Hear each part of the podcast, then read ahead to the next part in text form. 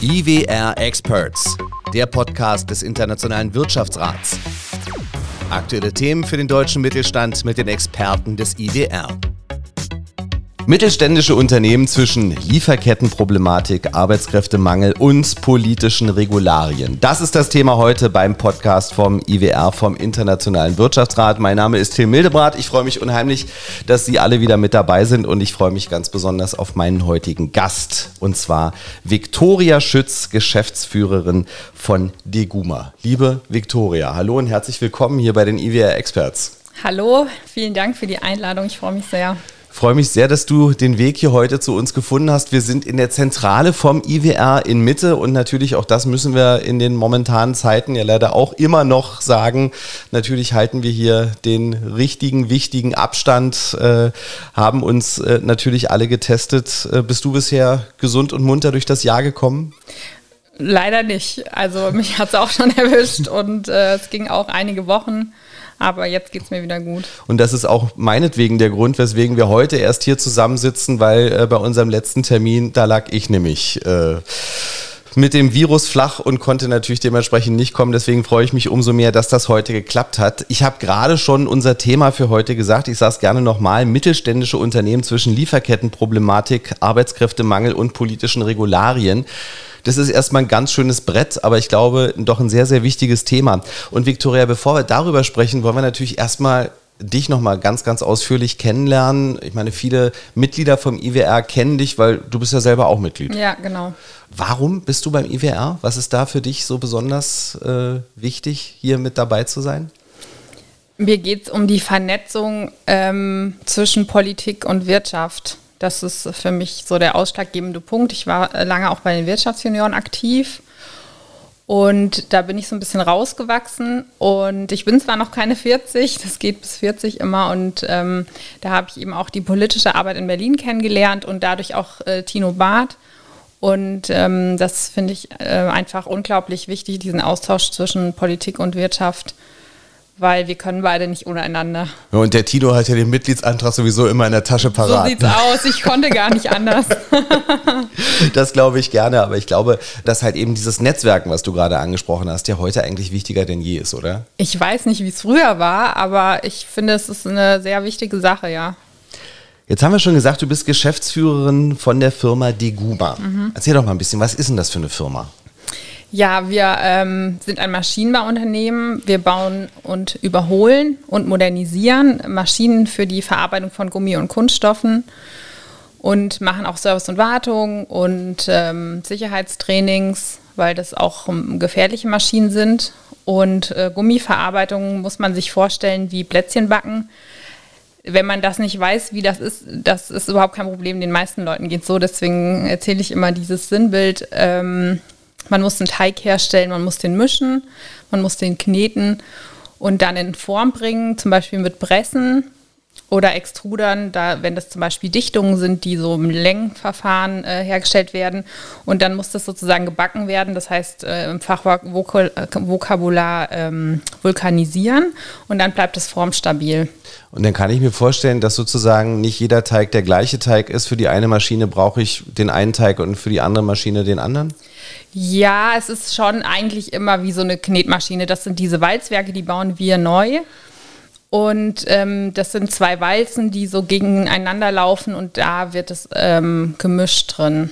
Okay, jetzt hast du aber gerade gesagt, ihr, es sind teilweise auch gefährliche Maschinen. Ja. Äh, wie meinst du das genau? Was sind denn gefährliche Maschinen? Ja, also ähm, erstmal, wir haben eben noch, es gibt mehrere Prozessschritte, wie ich das gerade erklärt habe, und da gibt es verschiedene Maschinen für und wir bauen diese Walzwerke neu, aber andere, alle anderen überholen und modernisieren wir auch, dass die eben länger nutzbar gemacht werden. Das ist das, wo wir herkommen, Familienunternehmen. Mhm. Wir sind jetzt 32 Jahre alt. Und ähm, bei den Walzwerken ist es so, das sind eben große Walzen, die gegeneinander laufen, wie ich es gerade gesagt habe. Und ähm, da stehen Menschen davor, die das Gummi immer wieder abnehmen müssen und draufwerfen und dann wird es wieder gemischt. Und es könnte eben im schlimmsten Fall passieren, dass der Mensch auch eingezogen wird, wenn er mit seinen Fingern da reinkommt. Und das wollen wir nicht. Das will auf keinen Fall irgendjemand. Das ist wirklich eine schlimme Vorstellung und Deswegen machen wir einmal Sicherheitsnachrüstung. Das heißt, wenn man ähm, davor steht, dann kann man eine Not halt auslösen durch zum Beispiel Schaltstangen, damit die dann stoppt, damit man eben nicht reingezogen wird. Und wir machen Sicherheitstrainings für die Anwender, damit die dann wissen, was im Notfall zu tun ist. Also das wirklich im wahrsten Sinne des Wortes überlebenswichtig. Mhm. Victoria, du hast gerade gesagt, es ist ein Familienunternehmen. Also mhm. die Firma Deguma ist von deinen Eltern gegründet worden. Ähm, du bist jetzt aber die Geschäftsführerin. Genau. Und Mehrheitsgesellschafterin mittlerweile auch. Und ähm, was ich sehr, sehr spannend finde, wenn ich ähm, bei euch auf die Homepage schaue, da wird ja auch das Team vorgestellt. Ähm, jetzt ist ja Maschinenbau so etwas, wo man, glaube ich, ganz klar einen Mann vor sich hat. Jetzt haben wir schon mhm. gesagt, du bist die Geschäftsführerin, aber es sind auch unheimlich viele Frauen bei euch im Team. Ähm, ist das Zufall? Ist das gewollt? Oder ist es vielleicht gar nicht mehr so, dass Maschinenbau äh, eine Männerdomäne ist? Ja, doch, das ist auf jeden Fall so. Also einmal die Maschinenbaubranche, aber auch die Kautschukverarbeitungsbranche, das ist schon sehr männerdominant. Und ähm, das sieht man auch bei dem Maschinenbauverband zum Beispiel, wenn da Treffen sind. Jetzt nachkommt, auch gerade in der Nachfolge sind viele Frauen. Das äh, sehe ich immer mehr, aber es sind hauptsächlich noch Männer. Meine Eltern haben das Unternehmen zusammen aufgebaut und meine Mutter war dann eben auch immer präsent und mein Vater hat auch schon ähm, Frauen im Vertrieb damals eingestellt und ähm, hat da eben auch, also mir auch nie das Bild gegeben, dass ich als Frau irgendwas weniger könnte als ein Mann oder ein Junge. Und ähm, wir sind ja zwei Frauen, die das Unternehmen zusammenführen. Und ich glaube, dass das schon auch was ausmacht, was eben die Bewerberlage betrifft, dass sich dann auch mehr Frauen bewerben. Weil man halt eben einfach sieht, äh, da hat man möglicherweise nochmal ganz, ganz genau. andere Chancen und Möglichkeiten. Aber wenn ich das so raushöre, ist es gar nicht so sonderlich bewusst von euch, äh, sondern ihr sagt halt eben einfach, äh, Frau oder Mann ist eigentlich wurscht. Das Entscheidende ist die Qualität der Arbeit. Genau, ja. Was anderes, was mir aufgefallen ist auf eurer Homepage deguma.com und zwar ihr habt ähm, zum einen ein Leitbild formuliert, zum anderen auch einen Verhaltenskodex und ich finde das sehr, sehr bemerkenswert, weil ihr immer wieder darauf hinweist, dass die Menschenrechte sehr, sehr wichtig sind. Kann ich mir vorstellen, sicherlich, weil ihr halt eben wahrscheinlich auch weltweit agiert. Du hast gerade schon gesagt, äh, Kautschuk ist da natürlich eine äh, ne, ne wichtige Sache. Warum war es euch so wichtig, diesen Verhaltenskodex und dieses Leitbild halt eben auch nochmal so zu formulieren, wie es auf der Homepage steht? Der Antrieb oder die Motivation für mich, das Unternehmen zu übernehmen, ist, ähm, Menschen ein gutes Arbeitsumfeld zu schaffen. Und für mich steht eben der Mensch im Mittelpunkt und ähm, dass ja alle möglichen Menschen, die mit uns zu tun haben, ob Kunden oder Lieferanten, alle gegenseitig sich mit Anstand äh, behandeln. Das ist mir sehr wichtig. Leben und leben lassen und nicht ähm, per se immer zu gucken, dass man irgendwie einen Cent mehr verdient bei irgendwas. Und ähm, ich finde, wenn man auch so eine Haltung hat, dann muss man die in der Firma auch besprechen, dass das allen klar ist. Und ich merke auch, dass das eben gut ähm, eine gute Resonanz findet. Und ähm, auf der anderen Seite, finde ich, sollte man auch drüber reden, um eben Menschen zu finden, denen das auch wichtig ist. Weil wenn wir nicht drüber sprechen, dann wissen Leute außen auch nicht, dass uns das wichtig ist. Und ähm, wenn man sowas äh, veröffentlicht, dann dockt man eher mit Menschen an, denen sowas auch wichtig ist.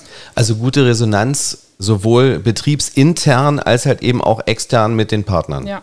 Na gut, das ist ja dann wirklich mhm. Win-Win mhm. und ich finde es toll, dass ihr das, dass ihr das halt eben so offen formuliert und dann halt eben auch lebt.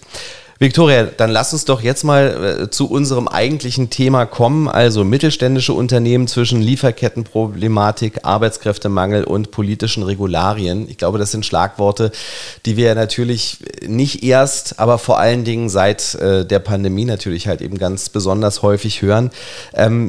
Ich glaube, als mittelständisches Unternehmen steht man im Moment vor wirklich großen Herausforderungen. Mal so aus deiner Sicht spontan gesagt, was sind denn gerade die größten Herausforderungen?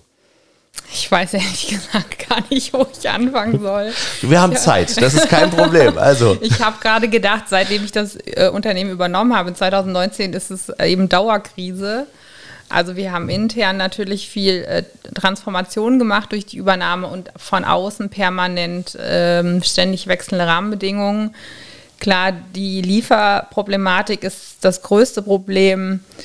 Ähm, danach würde ich sagen, äh, Mitarbeiter zu finden und an dritter Stelle wirklich, also das ist schon gut abgedeckt mit dem Titel, obwohl ich da gar nicht involviert war. Ähm Aber Glück gehabt, ja. oder? Also mal ein Lob an die Redaktion. Ja, ich finde, das äh, sollten wir hier auch mal natürlich passend. sagen, ja. Ähm, äh, tatsächlich die politischen Rahmenbedingungen, aber im Sinne von Regularien, die wirklich immer mehr werden. Welche Rahmenbedingungen sollte, müsste, könnte denn die Politik schaffen, damit wir sozusagen aus dieser problematischen Lage ein bisschen rauskommen? Ich weiß gar nicht, ob die Politik bei dieser Lieferproblematik überhaupt eingreifen kann oder was besser machen kann. Ähm, was sie auf jeden Fall, was schon helfen würde, wenn es nicht ständig wieder neue Regularien geben würde. Ich sehe das bei uns. Wir hatten vielleicht früher ein Fünftel der Leute, die in der Verwaltung tätig waren und jetzt habe ich das Gefühl, ist es fast die Hälfte. Und ganz viele Menschen sind damit beschäftigt, irgendwelche Unterlagen zu erstellen, die wir irgendwo einreichen müssen. Und ähm, also es ist sehr viel Verwaltungsaufwand und ich habe immer das Gefühl, es gibt irgendwo eine Möglichkeit, dass was passieren könnte und dann wird ein Gesetz geschaffen, und alle ähm, werden sozusagen gezwungen, sich daran zu halten, obwohl die Wahrscheinlichkeit, dass irgendwas passiert, vielleicht ganz klein ist. Mhm. Diese Gesetze, die geschaffen worden sind, die sind ja eigentlich dafür da, sozusagen halt eben auch die, die Arbeitnehmer zu entlasten ich sage einfach mal Pausenregelungen zum mhm. Beispiel. Aber ähm, ist es vielleicht auch so, dass man sagen kann, dass diese Gesetze dann halt auch so gemacht worden sind, dass sie leider eigentlich nach hinten losgegangen sind? Ja, definitiv.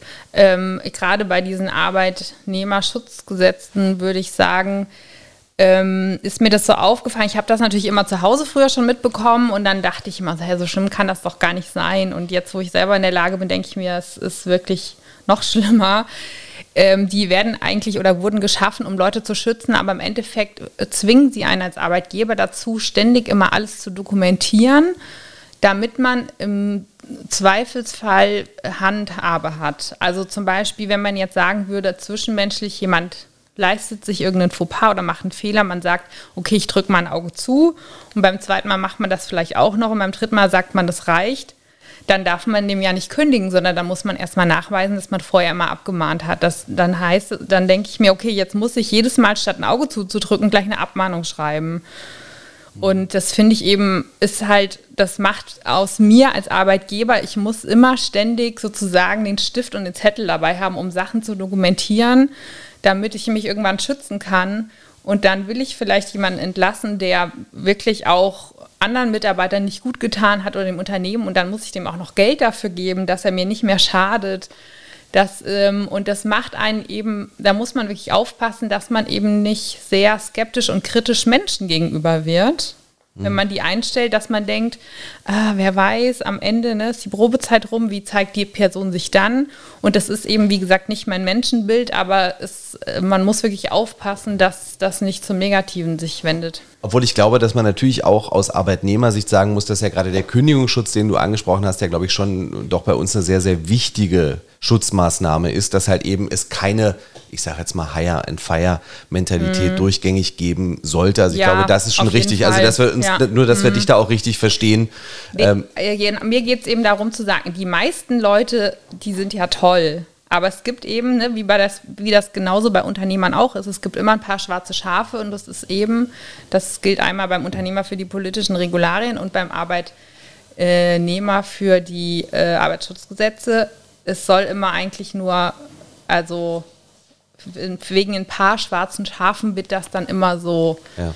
Und, und man muss sozusagen dann halt eben das, was für die schwarzen Schafe gelten sollte, muss sich auf alle anwenden. Also genau, das, das so. glaube ich, das, ja. das ist schon herausgekommen. Ähm, Fachkräftemangel ist ja auch so etwas, wir, wir sehen das ja überall. Also das, das fängt natürlich in der Gastronomie an, wo es äh, unheimlich schwierig ist, momentan äh, Personal zu bekommen. Aber ich glaube halt eben, je geschulter jemand sein muss und gerade natürlich äh, in, in deinem Betrieb müssen natürlich die Leute gut ausgebildet sein.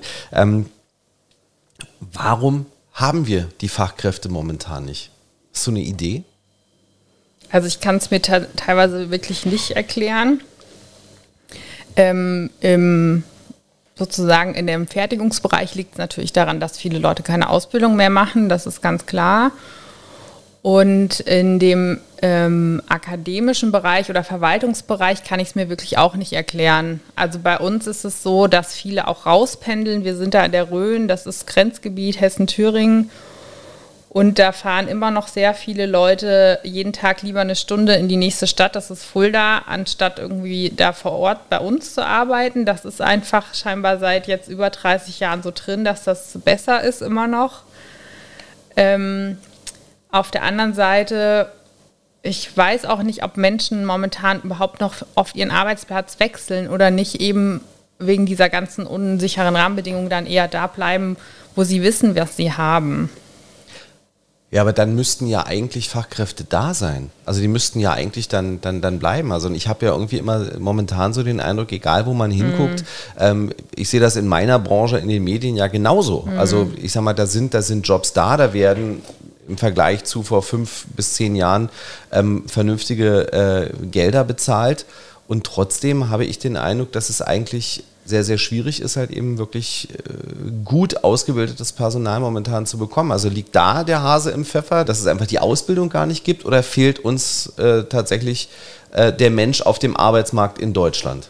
Ja, wahrscheinlich eher das. Also, wie gesagt, es sind ja jetzt nicht in den letzten drei Jahren plötzlich ganz viele Menschen nicht mehr da vielleicht arbeiten manche Menschen weniger. Es sind immer vielleicht noch Leute, die krank sind. Der Krankenstand ist wahrscheinlich immer noch recht hoch durch die Corona-Zahlen und das ist so das, was ich mir erklären kann. Aber wenn ich jetzt eine Stelle ausschreibe, früher, sag ich mal, vor ein, zwei Jahren, dann kam da übers Wochenende eine Handvoll Bewerbungen und jetzt kommt da teilweise gar nichts mehr. Work-Life-Balance vielleicht auch so ein Vielleicht. Problem? Also gerade wenn du sagst, dass ihr halt eben einfach so ein bisschen, ein bisschen außerhalb liegt. Ich meine, gut, für eine, für eine Produktionsstätte macht das ja halt eben natürlich mhm. auch Sinn, dass man nicht in ein Stadtzentrum geht. Das ist ja auch klar, obwohl ich glaube, die Gegend äh, Rhön, was du beschrieben hast, ist ja eigentlich eine sehr, sehr schöne Gegend. Ja, auf jeden Fall. Also es lohnt sich. es lohnt sich auf jeden Fall da zu sein. Also äh, Sie haben es alle gehört, wenn Sie wen kennen, noch einmal deguma.com. Ähm, Victoria, was müssten wir denn in Deutschland verändern, um den Arbeitsmarkt wieder für Fachkräfte interessant zu machen? Gibt es deiner Meinung nach etwas, was, was die Unternehmen tun könnten, was die Politik äh, tun kann, um Deutschland wirklich wieder als ein Arbeitsland darzustellen, wo man wirklich sagt, Mensch, da möchte ich hin? Von außen gesehen ähm, soweit ich informiert bin, gibt es ja immer noch nicht so ein richtiges äh, Gesetz dafür, dass Menschen hier einwandern, um hier zu arbeiten. Ich bin da gerade nicht so auf dem neuesten Stand. Na, ich glaube, man, man hat ja gerade ein bisschen was getan, ne? ja. ne? dass das sozusagen zumindest in, in einigen Branchen, also wir haben es ja jetzt gerade bei der Fliegerei gesehen, dass es da halt eben dann einfach nochmal anders möglich gemacht worden ist, ähm, was halt eben auch außerhalb mhm. der EU äh, funktionieren soll. Ähm, aber das, das ist es das? Ja? Also müssen wir da noch globaler denken? Also ich glaube, Deutschland ist ja schon auch ein be ähm, beliebtes Land auf der Welt. Und ähm, aber trotzdem, wenn viele Leute aus dem Ausland hierher kommen, auch wenn die gut ausgebildet sind, äh, glaube ich, ist es schon manchmal außerhalb von Berlin nicht so leicht anzukommen. Und ähm, ich hab, war letztes Jahr in Dubai und habe da auch ähm, Firmenbesichtigungen gemacht und Gespräche mit der Botschaft und AHK. Und an Dubai kann man natürlich viel kritisieren, aber was, ich, was mir da positiv aufgefallen ist, ist einfach diese Kultur, dass die wissen, 9% der Einwohner sind Ureinwohner sozusagen. Und die wissen einfach, sie brauchen die Menschen aus dem Ausland. Und dementsprechend ist da auch die Willkommenskultur zu sagen, hey, wir brauchen euch. Und deswegen alle, die kommen, werden gut behandelt, grob gesagt. Und ich habe das Gefühl, dass das eben in Deutschland nicht so ist dass wenn man hierher kommt, dass man als Ausländer, ähm, als sichtlicher Ausländer, aber auch wenn man einfach nur manchmal aus einer anderen Gegend kommt, dass man dann immer so ein bisschen kritisch betrachtet wird. Ja, das sind die Und, Zugezogenen, ne? ja, genau. Das ist in der Rhön leider nicht anders. Um, und dann, dass es das schwierig macht, dass sich Leute dann auch wirklich wohlfühlen und willkommen und sagen, hey, guck mal, wir ziehen mit unserer Familie nach Deutschland aufs Land, weil da ist es schön und da kriegen wir einen guten Job und die Leute sind auch noch nett zu uns. Ich glaube, das ist so ein bisschen dieses ja, Mentalitätsding. Das ist vielleicht wirklich etwas, ne, wo wir, wo wir einfach nochmal alle miteinander ein bisschen mhm. drüber nachdenken müssen, ob wir das vielleicht zumindest optimieren können. Lieferkettenproblematik, das andere große Stichwort. Ähm, kannst du mal so ein bisschen nochmal erzählen, wie gerade in eurer Branche halt eben sich diese Lieferkettenproblematik momentan auswirkt? Also wo, wo hakt es denn gerade für euch? Ja, das sind äh, die Elektroteile hauptsächlich für die Steuerung und äh, der Maschinen. Und ähm, da ist teilweise kriegen wir gar keine Lieferzeiten genannt. Manchmal kommen die Sachen dann doch von heute auf morgen. Und das ist wirklich eine sehr große Problematik, weil wir können damit sehr schlecht planen. Wir können die Umsätze nicht planen, weil bei Maschinen ist es so, die werden angezahlt, dann kommt meinetwegen eine Zwischenzahlung und eine Abschlusszahlung und bevor die Abschlusszahlung nicht gelaufen ist und die läuft erst, wenn die Maschine ausgeliefert ist, dann können wir den Umsatz auch nicht buchen. Das ist ähm, ein großes Problem, was wir momentan haben dass auch obwohl wir Geld eingenommen haben und das ist vielleicht auf dem Konto, wir können es nicht als Umsatz buchen, weil vielleicht noch ein Miniteil fehlt, um die Maschine fertigzustellen. Und ähm, auf der anderen Seite ist es eben, das hängt jetzt auch wieder mit diesem Arbeitnehmerproblem zusammen. Wir müssen natürlich immer gucken, dass wir Leute finden, die mit uns arbeiten, müssen aber immer die Waage halten, dass wir nicht zu viele einstellen, weil wir wissen ja nicht, wie es weitergeht. Und andererseits, wenn wir jetzt niemanden einstellen und dann plötzlich also von plötzlich kann wahrscheinlich keine Rede sein, aber dann entspannt sich vielleicht die Lage wieder oder der Markt wächst wieder und dann können wir das gar nicht umsetzen, weil nicht genug, Leute da sind. Also das ist momentan wirklich schwierig auszubalancieren, wann man was macht. Gibt es denn da irgendwelche Lösungen? Hast, sagst du einfach, Mensch, man könnte doch ganz einfach das oder das oder das machen und, und hätte schon mal ein bisschen das Problem gelöst? Oder sagt man da einfach momentan, wir müssen es gerade so nehmen, wie es ist.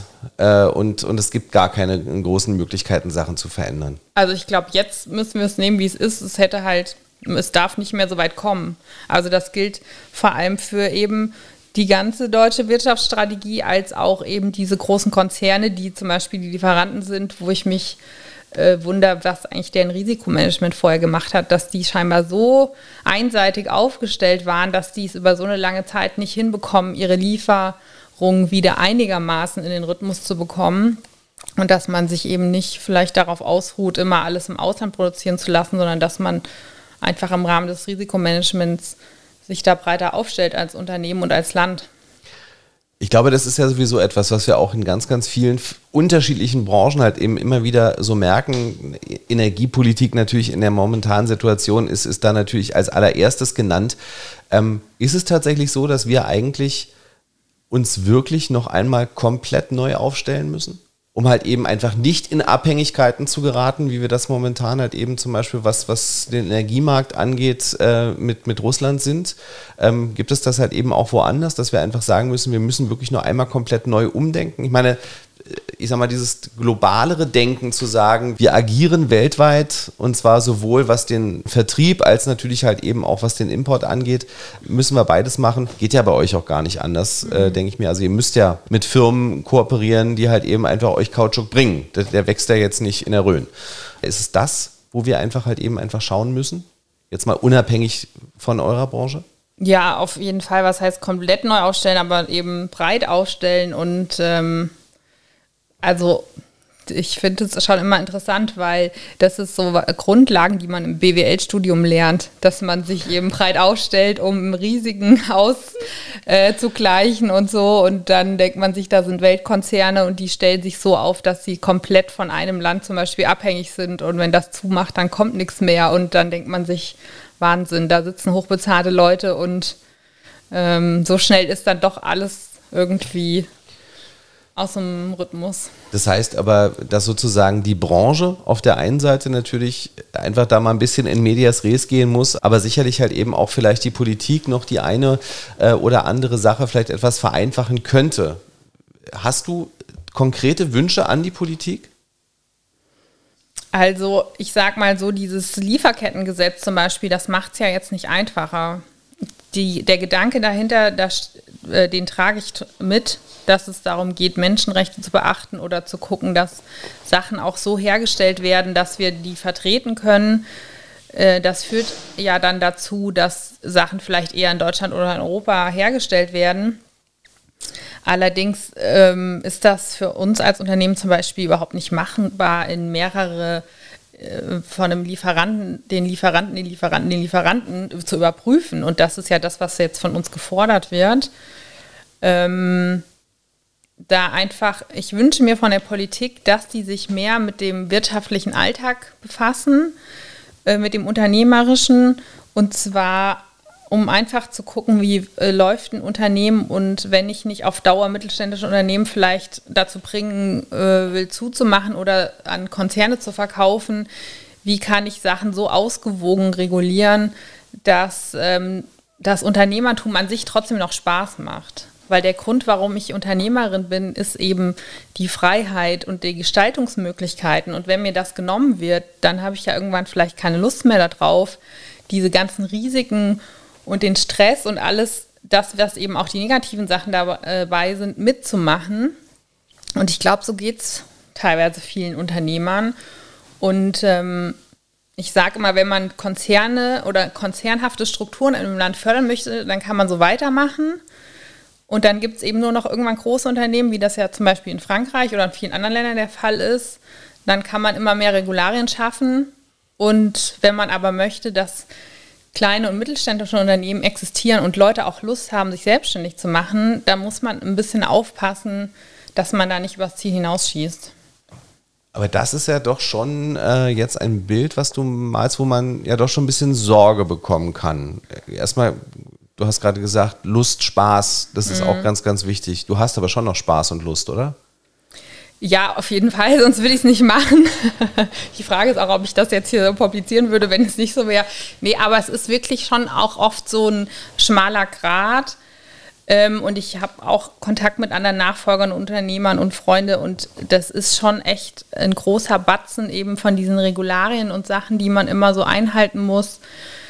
Ähm, also das, äh, es nimmt schon viel, weil einfach als Motivator ist ja bei den meisten nicht zu sagen, ich will einen Haufen Geld verdienen, sondern zu sagen, ich will was gestalten, ich will die Freiheit haben und deswegen mache ich das, schaffe Arbeitsplätze und ähm, man muss sich an so viele Sachen halten und so viel beachten. Es gibt jetzt plötzlich innerhalb von sechs Wochen ein neues ähm, Gesetz für Arbeitsverträge. Wir haben die gerade alle schön digital gemacht. Jetzt muss man die plötzlich alle wieder auf Papier.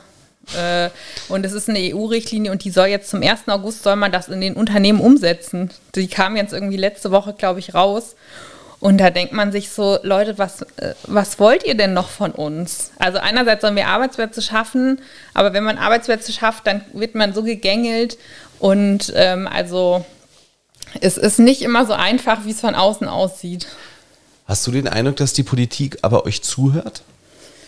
Also wenn man Einzelgespräche führt in so kleineren Runden, dann schon und dann ist auch immer so Interesse da. Aber in den Umsetzungen sehe ich es dann eben wieder nicht.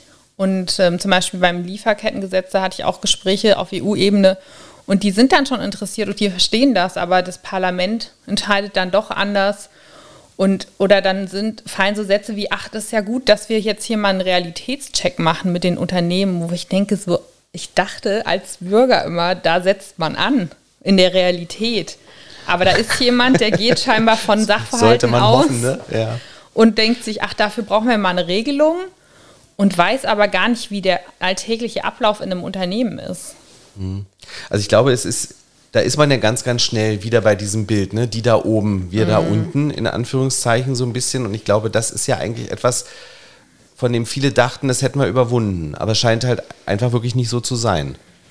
Also ich finde schon, dass jeder auch, äh, der Bäcker sich politisch engagieren sollte und man mitmachen kann. Aber ich habe auch mittlerweile so ein bisschen das Gefühl, dass da so Strukturen sind, die so ein bisschen so für sich selbst eher da sind und dann werden eben so Sachen gemacht und ich weiß gar nicht, wie man das noch aufbrechen soll, weil ich glaube, es gibt schon auch Politiker, die gehen mit viel ähm, Idealismus da rein und werden dann irgendwann landen die auf dem Boden der Tatsachen und geben dann vielleicht auch auf. Es ist ja für mich halt eben auch da die Frage, weil du jetzt auf der einen Seite gesagt hast, ihr seid in der Rhön, mhm. ähm, wo ich mir vorstellen kann, dass du ja sicherlich halt eben auch, ich sag mal, mit, mit, mit politisch aktiven Menschen da in der Region äh, sicherlich halt eben auch Kontakte pflegst. Du auf der anderen Seite aber ja auch immer wieder gesagt hast, ähm, dass du auch auf EU-Ebene halt eben mit der Politik im Gespräch gewesen bist. Also du bist da aber schon, ich sag mal, auch schon vielschichtig unterwegs und, und trotzdem kommt man nicht weiter? Oder hast du den Eindruck, ich sag mal, auf kommunaler Ebene ist es leichter? Ähm, auf kommunaler Ebene sind manche Sachen leichter. Da, die sind aber ja auch teilweise wieder von anderen Sachen abhängig. Also wir haben da, wie gesagt, dieses Grenzgebiet zwischen Hessen und Thüringen und wir brauchen zum Beispiel eigentlich, ne, da müssen mehr Bauplätze sein und dann sagt Thüringen, nee, Thüringen ist die Bevölkerungszahl rückläufig, deswegen schreiben wir keine Bauplätze mehr aus, obwohl in unserer Region dann vielleicht doch äh, wieder Zuzug ist. Mhm also ich bin ja froh, wenn jemand sich die Zeit nimmt und zuhört, aber ich will es auch nicht aufgeben, aber manchmal habe ich schon das Gefühl, dass es ein Tropfen auf dem heißen Stein ist. Aber ich kann es so zusammenfassen, äh, die große Bitte an die Politik, dass doch der Realitätscheck sozusagen die Grundlage des Handelns ja, sein sollte. Ja, auf jeden Fall, ja. Liebe Viktoria, ich bedanke mich ganz, ganz herzlich für deine Zeit. Äh, du hast vorhin gesagt, äh, ihr habt natürlich halt eben auch äh, unter dem Fachkräftemangel zu leiden. Wenn jemand sich bei euch bewerben möchte, ganz einfach über die Homepage diguma.com, oder? Genau, da sind die aktuellen Stellen und aber Initiativbewerbungen sind auch immer gern gesehen, selbst eben, wenn man selber gar nicht weiß, was man bei uns machen will. Wir können vielleicht was finden, wenn es passt. Also dann drücke ich natürlich sowohl den Bewerberinnen und Bewerbern die Daumen, als natürlich auch euch, äh, dass wir da alle schnell wieder glücklich werden. Und ich hoffe, dass wir uns zumindest hier heute so trennen können, dass wir sagen, alles gerade vielleicht nicht ganz einfach, aber trotzdem haben wir noch ein halb volles Glas vor uns stehen oder ist es doch schon halb leer? Also äh, tendenziell bin ich halb voll ähm, sozusagen von der Grundeinstellung, aber momentan weiß, ist es nicht so leicht, muss ich wirklich sagen. Okay, also arbeiten mhm. wir am halbvollen Glas. Liebe Viktoria, hab herzlichen Dank, dass du bei uns warst. Vielen Dank auch. Und bedanken möchte ich mich natürlich auch bei Ihnen, dass Sie sich den Podcast vom Internationalen Wirtschaftsrat auch wieder angehört haben. Wenn Sie Anregungen haben, wenn es Kritik gibt, äh, sehr, sehr gerne einfach schreiben. Und ansonsten freuen wir uns natürlich über ein Abonnement. Machen Sie es gut, bis dahin. IWR Experts, der Podcast des Internationalen Wirtschaftsrats. Aktuelle Themen für den deutschen Mittelstand mit den Experten des IWR.